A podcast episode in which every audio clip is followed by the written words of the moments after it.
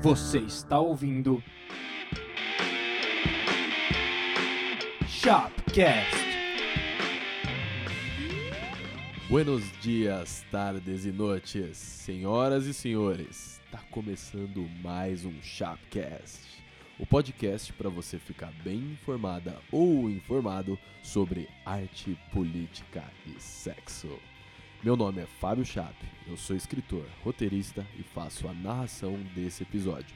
Na produção, gravação e mixagem, o mago das baquetas e produtor de podcasts, Guilherme Nakata. Na primeira etapa do programa, eu faço recomendações artísticas e culturais. Na segunda, eu debato o noticiário político da semana, com um tiquinho da minha opinião. E no final, a gente fala sobre aquilo que todo mundo gosta, mas nem todos têm coragem de perguntar ou de falar: sexo.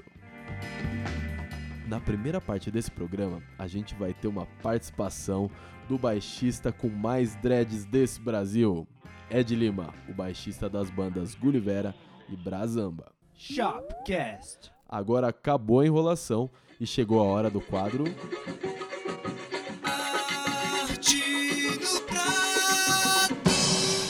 Hoje a gente vai fazer uma brincadeira maneira aqui no Shopcast. Aqui na minha frente eu tenho um baixo e um baixista. No caso, o meu amigo e músico Ed Lima. O Ed vai tocar algumas músicas para vocês e eu vou dar algumas pistas para saber se vocês adivinham qual artista, música ou banda se trata. No final do programa, a gente dá todas as respostas, tá bom?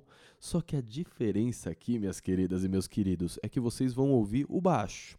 A gente está acostumado, né, a ouvir a guitarra, o tecladinho, a voz, mas será que você consegue reconhecer a música pelo som do baixo? Pelo timbre do baixo? Vamos ver, a hora é agora. Esse ou essa artista foi um clássico dos anos 80 e 90.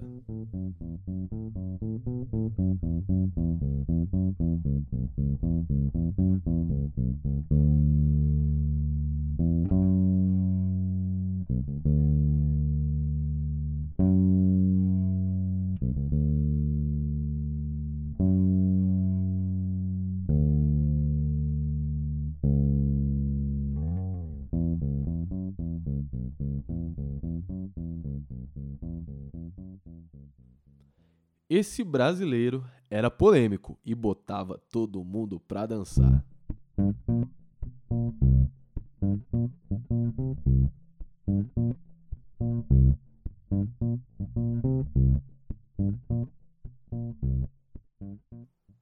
Uma banda que explodiu no Brasil, mas os seus integrantes tinham reais problemas entre si. Era muita treta.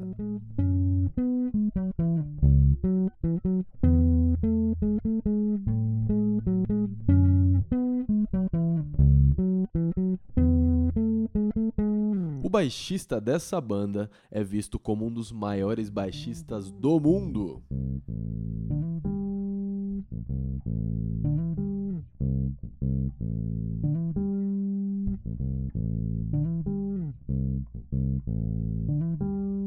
Esse som tem a participação do Black Alien, do Nat Roots, mas é originalmente a música de uma outra banda.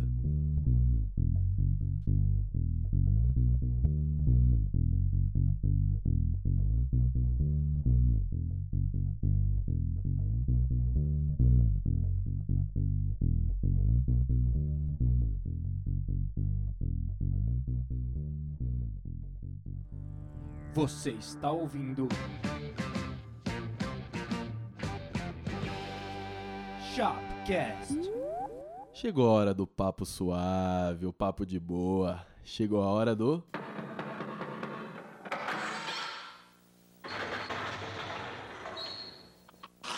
Treta que lá vem a história.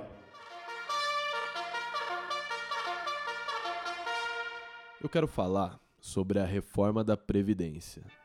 Eu comecei a trabalhar bem cedo, aos 14 anos, mas foi entre os 20, os 21 e 22 que eu tive a melhor e a pior experiência profissional da minha vida.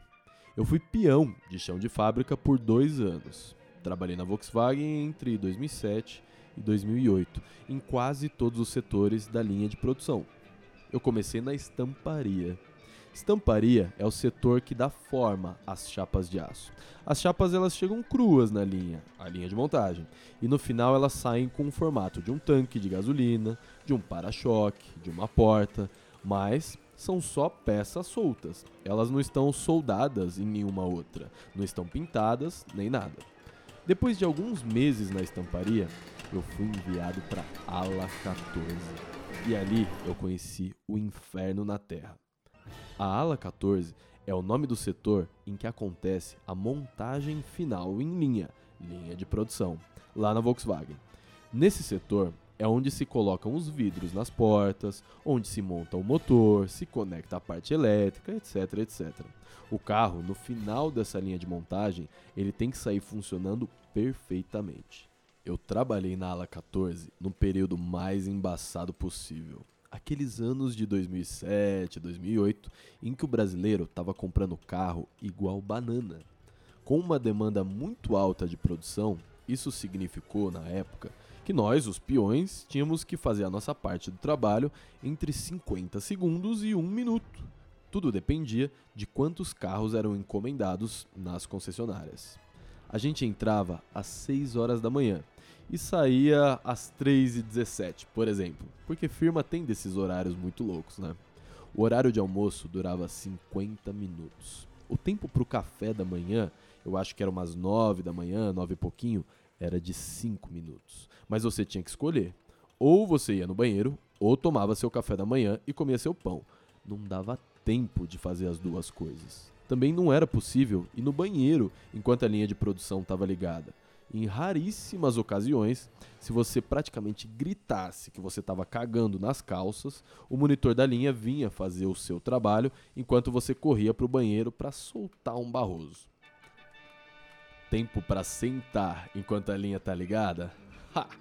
Senta em pensamento, meu caro, minha cara, porque a linha não para e você simplesmente não pode abandonar o seu trampo, senão você corre o risco de paralisar o setor inteiro.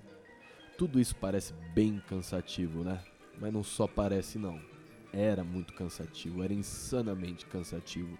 Eu era parte da minoria que fazia faculdade, portanto o meu cansaço era três vezes maior do que o dos outros.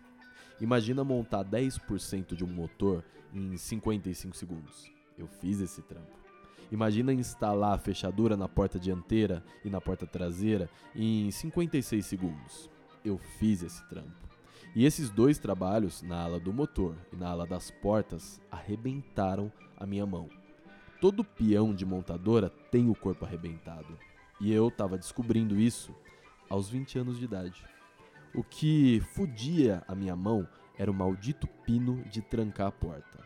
Vocês não têm noção da força que era precisa na ponta dos dedos para instalar esse caralho desse pino por dentro da porta.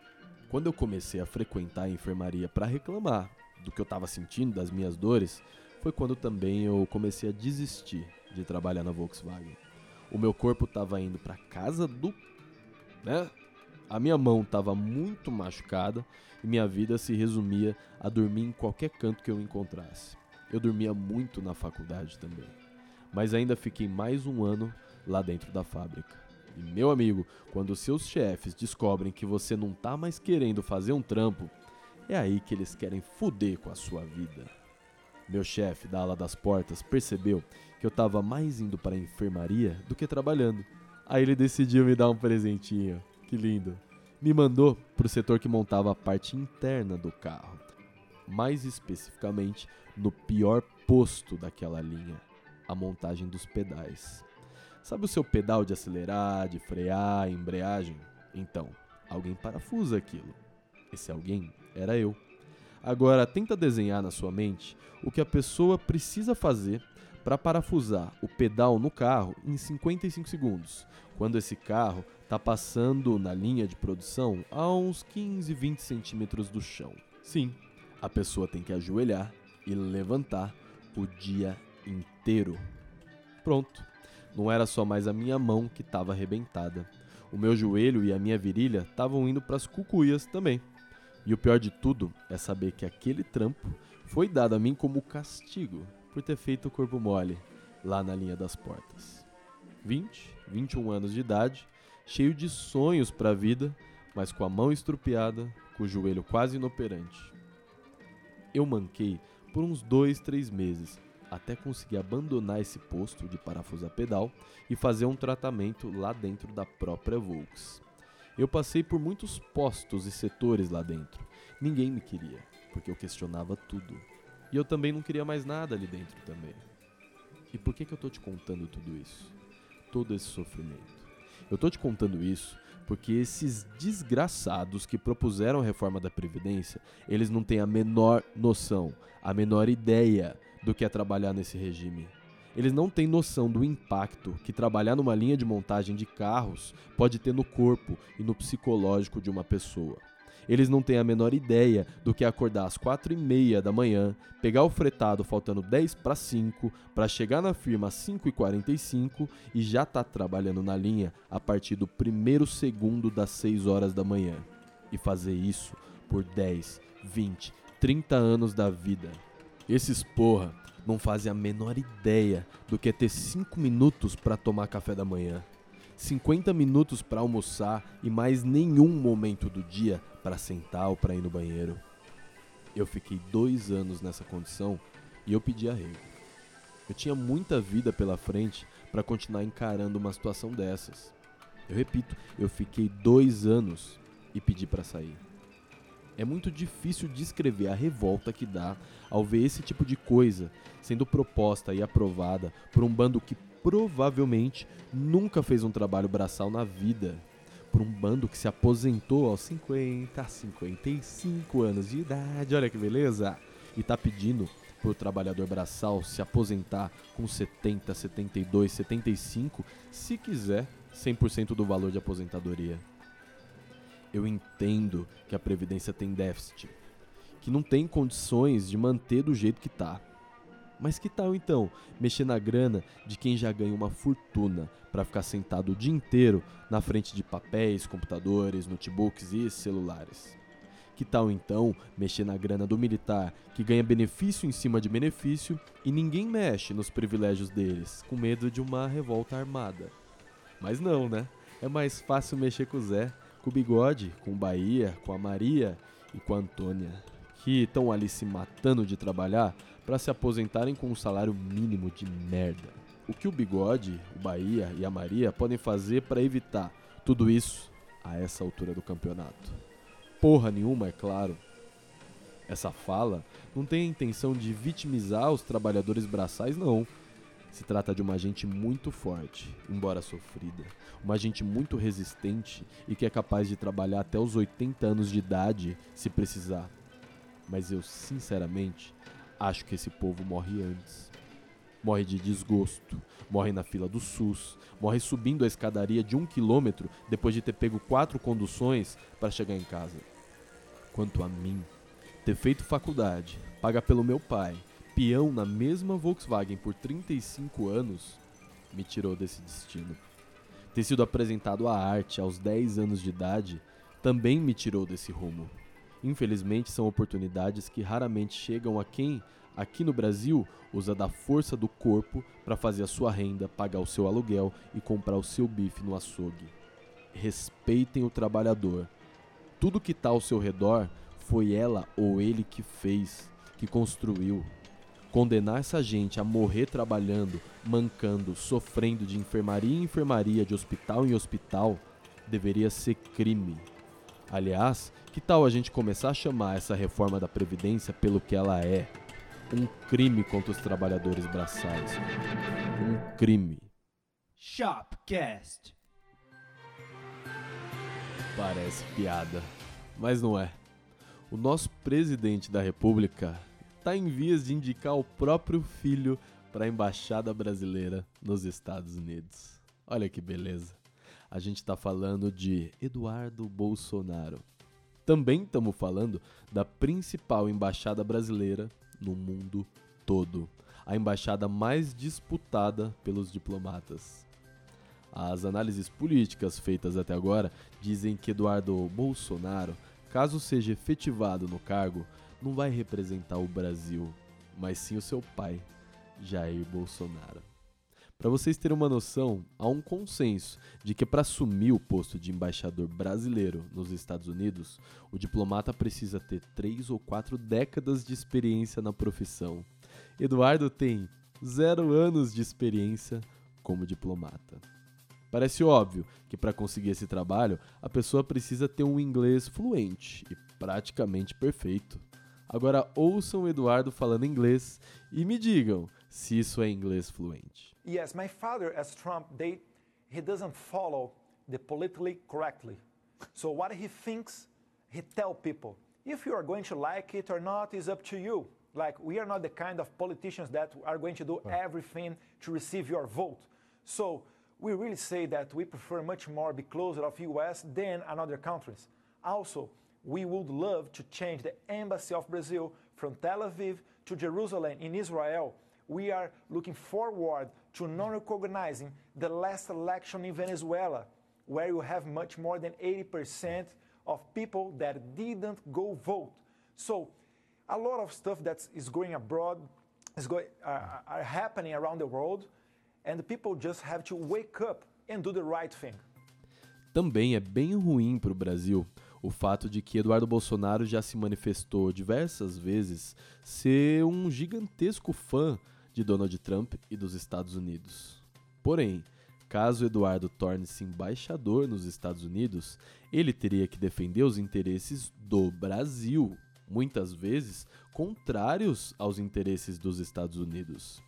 Será que um fã dos Estados Unidos conseguirá tomar as melhores decisões para o Brasil, mesmo que isso contrarie Donald Trump?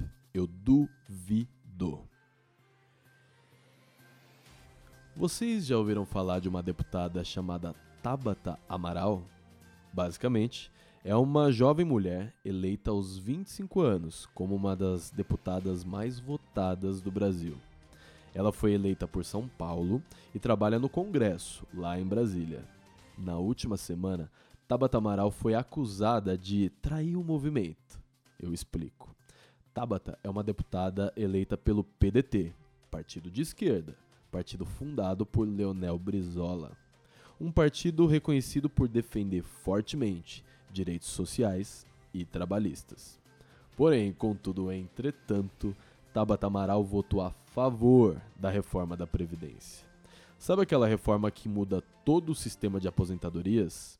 Então, muitos analistas dizem que se a gente não mudasse o esquema de aposentadorias agora, logo logo acabaria o dinheiro para pagar os aposentados. Muitos outros analistas, porém, dizem que uma reforma não pode destruir a expectativa das pessoas de se aposentarem. Muita gente esperava que Tabata Amaral votasse contra um projeto que dificulta a aposentadoria. Afinal, ela foi eleita por um partido de esquerda. Mas sendo bem sincero, eu já tinha certeza que ela votaria a favor da reforma ela sempre disse que era a favor de uma reforma da Previdência e que o Brasil não poderia esperar mais. Tabata sempre deixou claro que tinha esse posicionamento. Mesmo assim, muita gente ficou desapontada com Tabata. Por isso, a análise que eu faço é que a deputada poderia ter se comunicado melhor para evitar tamanha decepção da sua base eleitoral. Ter enfatizado com mais energia que era a favor dessa reforma.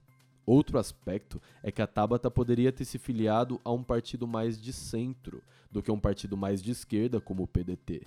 Tabata é uma política mais centrista do que esquerdista. Se tivesse se filiado ao PSDB, por exemplo, teria sido eleita do mesmo jeito, porém não frustraria um número considerável de eleitores. Por fim, se engana quem acha que Ciro Gomes está puto com Tabata. Ele sabia a posição dela desde o começo Ciro está fazendo jogo. Ao criticar duramente a deputada na mídia, ele agrada a base pedetista, que ficou revoltada com a suposta traição. Mas Ciro não está fazendo nada além de criticar. Não está organizando uma punição real. Isso dá segurança para Tabata seguir no PDT, sabendo que tem liberdade de atuação e que seu líder máximo, Ciro, não vai fazer nada além de espalhar críticas ao vento. Muita gente se pergunta, mas o que é esse negócio de laranjal? Por que, que tem um ministro do Bonossauro envolvido com laranjas? O que são laranjas? Eu explico. No Brasil, os partidos são obrigados a ter pelo menos 30% de candidatas mulheres. Mas os partidos não eram obrigados até 2018, até a eleição de 2018, a investir 30% da grana do fundo partidário nessas candidatas. Agora, que bom, os partidos são obrigados a investir 30% de toda a grana em candidatas mulheres. Mas não é bem isso que tem acontecido. Dirigentes partidários, mais especificamente os dirigentes do PSL, acabaram desviando essa grana para a candidatura de homens mais proeminentes no partido.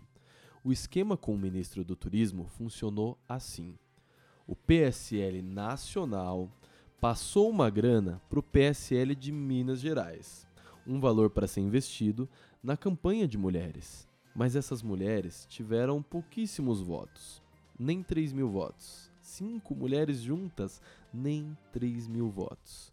Então começou a rolar uma desconfiança de que elas, na verdade, não fizeram campanha. O que aconteceu foi que elas eram obrigadas a dar a maior parte da grana de campanha delas para empresas ligadas ao ministro do Turismo.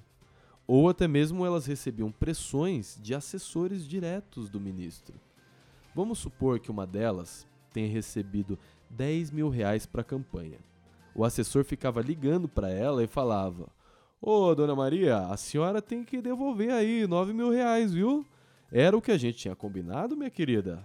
9 mil reais você fica com milzinho, mas você devolve 9 mil pra gente, tá ok? Assim, a campanha de uma pessoa mais influente dentro do partido pegava o dinheiro para ela própria. Dinheiro que era para ter ido para a candidatura de mulheres, mas não foi.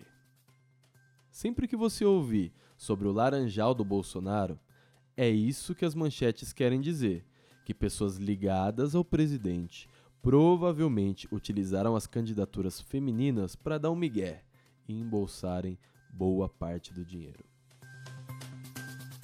Nos últimos dias, muita gente tem comemorado um histórico acordo envolvendo o Mercosul e a União Europeia. Basicamente, trata-se de uma enorme redução de impostos para que produtos europeus circulem mais aqui no Mercosul e que produtos do Mercosul circulem mais na União Europeia.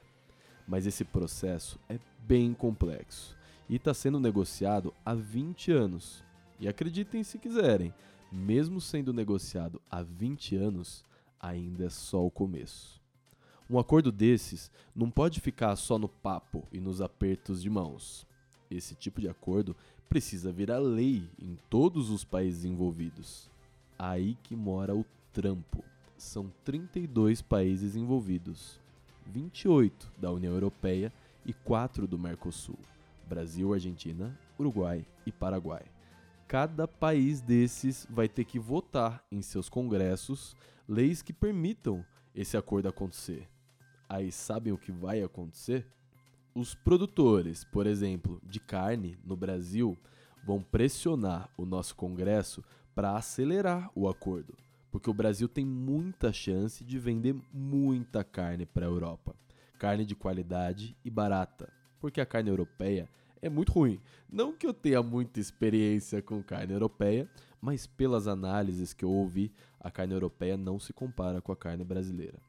Porém, um produtor francês de carne vai ficar puto, porque ele não vai conseguir concorrer com a carne brasileira e vai pressionar o Congresso francês para esse acordo não acontecer. O contrário também vale. Produtores franceses de vinho vão querer muito esse acordo. Produtores brasileiros de vinho sabem que podem perder espaço para os vinhos europeus e vão tentar frear as votações desse acordo no parlamento brasileiro nos próximos anos, a gente vai ver um show de lobby no Congresso.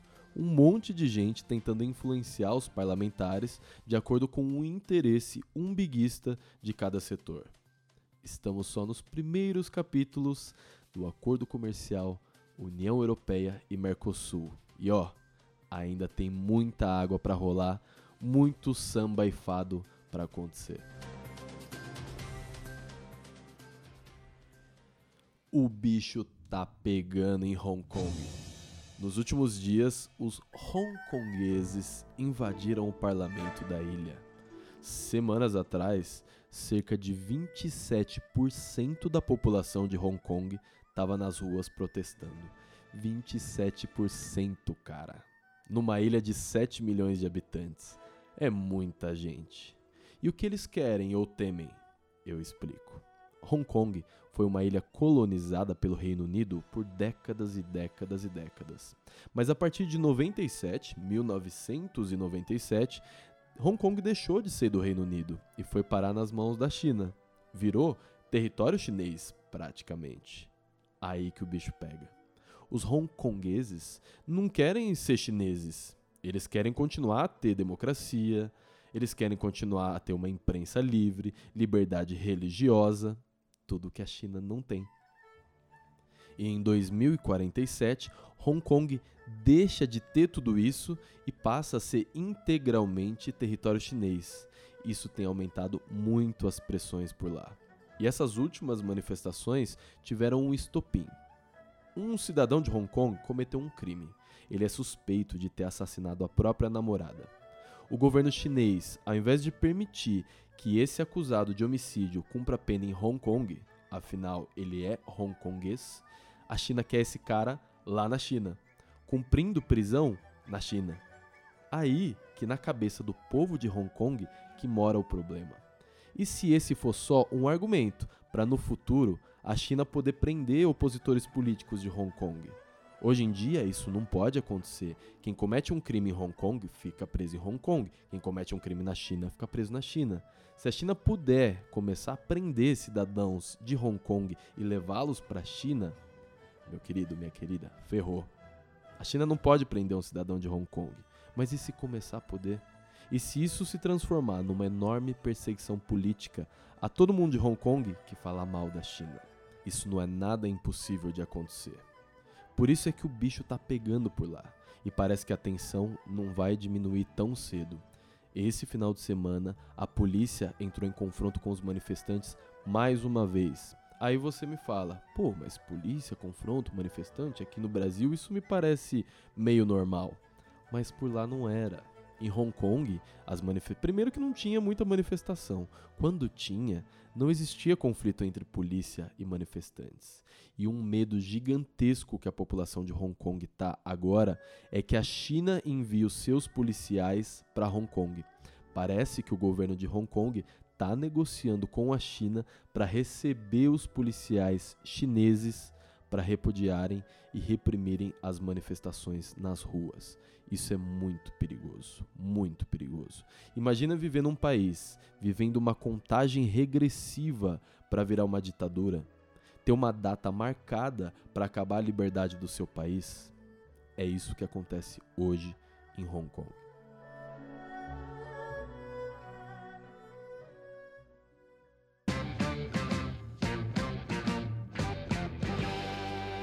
Shopcast.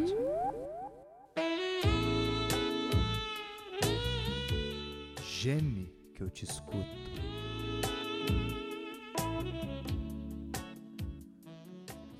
Chegamos agora à parte do programa que a voz muda, que tudo muda. É o quadro Geme que eu te escuto. Nesse quadro eu respondo algumas dúvidas sobre sexo e sexualidade. Lá no meu Instagram, chapfabio, eu deixo algumas perguntas e eu recebo de vocês dúvidas muito interessantes de sexo ou sexualidade. E eu vou começar a leitura delas agora. Chape, por que o homem acha que língua dura no sexo oral é uma coisa boa? Primeiro, minha querida, porque os homens não foram treinados para enxergar o clitóris ou a buceta, a vagina, como algo de prazer, algo que dá prazer. Ele enxerga o pau como algo que dá prazer. Na educação sexual do adolescente, do homem, pouco se fala sobre clitóris, muito se fala de meter na buceta. Então existe esse diferencial. O homem não foi criado e não tem sido muito criado para pensar no clitóris, para pensar no prazer feminino. Essas coisas parece que mudam aos poucos, mas ainda tem muita mulher reclamando.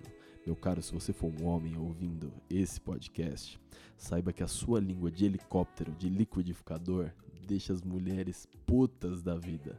Não é isso que elas querem. Tampouco elas querem uma língua dura, que não sabe direito o que está fazendo. Quer uma dica? Beija o clitóris. Enxerga o clitóris como se fosse a língua, os lábios dela. E de fato são lábios por ali. Beija o clitóris, que é outra dica. Tenta fazer um oito com a língua. Faz um oito no clitóris. Perceba as reações da mina e depois me conta o que, que você achou. Chape, fale um pouco sobre a masturbação feminina. Primeiro, que mulher que se masturba nem é mulher, é deusa. E a masturbação feminina, ela é muito importante para o autoconhecimento. Muitas mulheres ainda não se masturbam. Pesquisas indicam que mais da metade das mulheres brasileiras ainda não se masturbam. Algumas falam, ah, não precisa disso, outras pode ser por religião, coisas nesse sentido. Porém, a masturbação feminina, ela é um guia do prazer. A mulher vai ser capaz de ensinar ao homem onde ela mais sente prazer, quais são os pontos sensíveis dela, se ela tiver experiência em se tocar. Então, se você é uma mulher ouvindo esse podcast, começa, testa. Se você nunca se masturbou, você vai ser capaz de guiar os homens para o seu prazer. Por que os homens fogem de mulheres seguras e que sabem o que querem? Para essa pergunta eu tenho duas respostas. A primeira, existe machismo aí. Existe machismo em homem que vê uma mulher que ganha bem. Existe machismo em homem que percebe a mulher emocionalmente segura, que sabe o que quer. Só que também tem um outro aspecto. A gente está numa geração de pessoas muito ansiosas. Então, tem gente hoje em dia que, por ansiedade, com uma semana de relacionamento e fica 24 horas por dia no WhatsApp com a pessoa, tá pegando há uma semana e já tá querendo pedir namoro. Então, existe machismo sim, só que também existe muita ansiedade. Analise o seu caso. Vê se os caras estão sendo machistas com você ou se você está sendo uma pessoa ansiosa. Pode ser um de cada um, pode ser a mistura dos dois. Você vai ter a resposta. Chape, qual a explicação de gostar muito de uma pessoa, querer estar tá junto, mas não sentir atração sexual por ela? Minha querida, também são duas questões nessa sua dúvida. A primeira delas é que é super normal você deixar de sentir atração por uma pessoa, mas querer continuar confidente dela. Querer continuar contando seus segredos, o seu dia a dia. Você basicamente quer essa pessoa como sua amiga ou o seu amigo. Porém, tem uma outra questão. Você pode ver se de repente não é do sexo oposto que você gosta ou do mesmo sexo que você gosta. De repente você é uma mulher e está insistindo num relacionamento com homens, mas de repente você pode gostar de mulheres. De repente você é um homem e pode estar tá com mulheres, mas na verdade você gosta de homens. Então avalie a sua orientação e se você está sendo fiel a ela. A outra questão é a assexualidade. A assexualidade existe há muitas pessoas que não gostam de sexo. E tudo bem, vida que segue. Então verifica se você não está querendo essa pessoa mais como amiga, amigo, do que alguém para transar. Isso é totalmente comum. Se você está sendo fiel à sua orientação sexual, normal também. E se você é uma pessoa sexual ou assexual.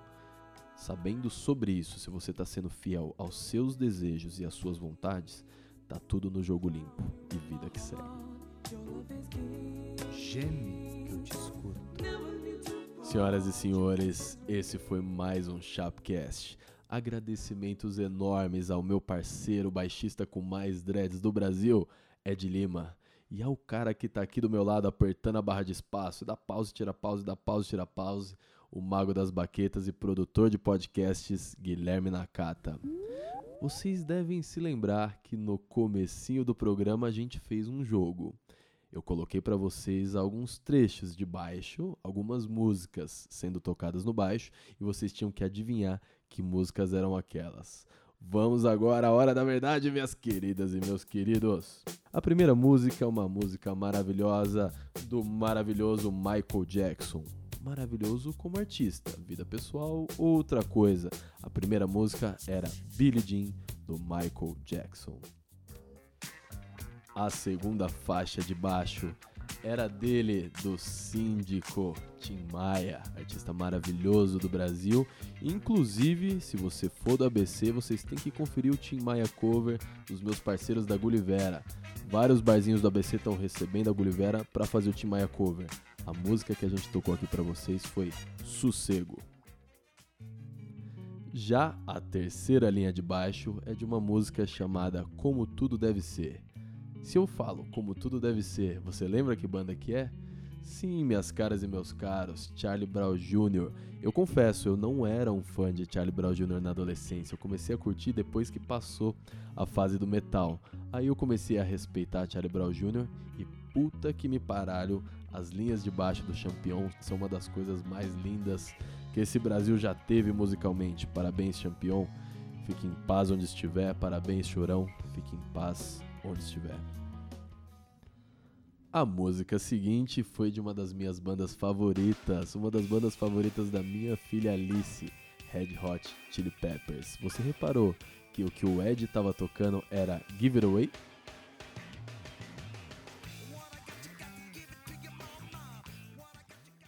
A última música tocada nas linhas de baixo de quatro cordas por Ed Lima foi Raimundos. Essa música, Liberdade de Expressão. Deixa eu falar, velhada. Pu, pu, expressão. Tinha participação especial do Black Alien, dos Nat Roots, e foi gravada naquele show sensacional. Eu acho que foi uma das últimas gravações, se não a última, do Rodolfo com os Raimundos.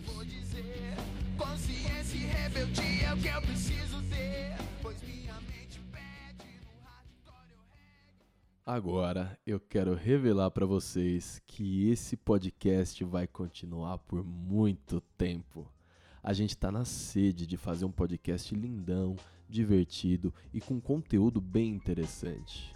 Mas, como todos sabem, fazer um trabalho desses tem seus custos e valores envolvidos: estúdio de gravação, equipamentos de áudio, pagamento de hospedagem e distribuição do conteúdo, divulgação e também tem o cachê do apresentador e do produtor, vulgo Fábio e Guilherme, vulgo nós.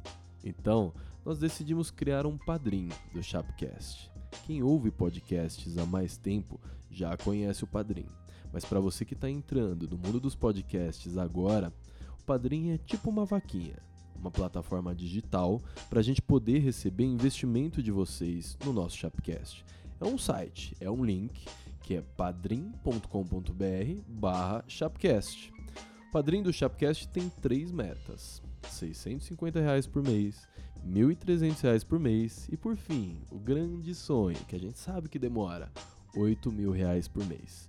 Nosso sonho é chegar lá e a gente vai chegar. Também temos diversas recompensas para quem investir. Você pode investir a partir de um real aqui no Chapcast. Com a sua ajuda, a gente vai conseguir manter vida longa a esse projeto maravilhoso que começou há pouco tempo, mas a gente já acredita tanto. Para você que já investiu, o nosso muito obrigado.